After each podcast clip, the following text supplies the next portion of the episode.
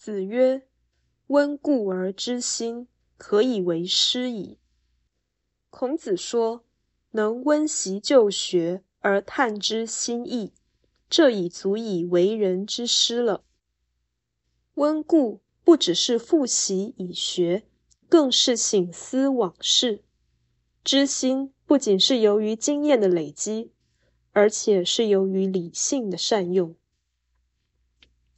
这句话看起来标准不高，但在一般人而言已极为难得。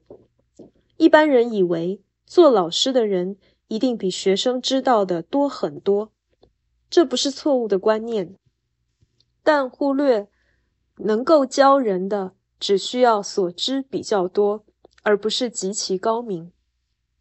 如此，人人皆可以自己作为老师。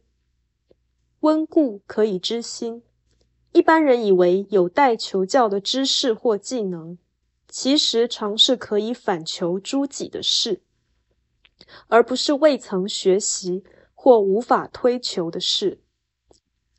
前世不忘，后世之师，这不只是道德教训，而且是知识教养。一般人喜欢找有名的老师。而不是高明的老师补习，原来是因为不愿意自我要求。